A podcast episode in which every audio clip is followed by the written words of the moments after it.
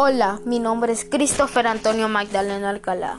Yo les voy a contar la historia del jinete sin cabeza.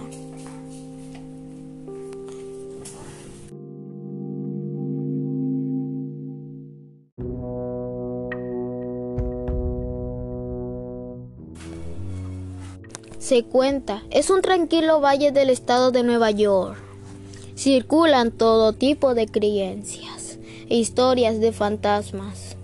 La más popular es la leyenda del jinete sin cabeza.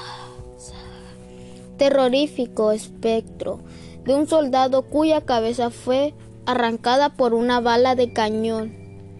Respetado. Maestro de la comunidad que lucha por el amor de la bella Katrina tendrá la oportunidad de constatar la veracidad de esa leyenda.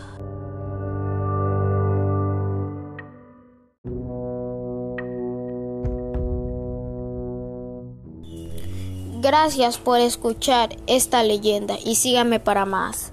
Adiós y feliz día de muerto.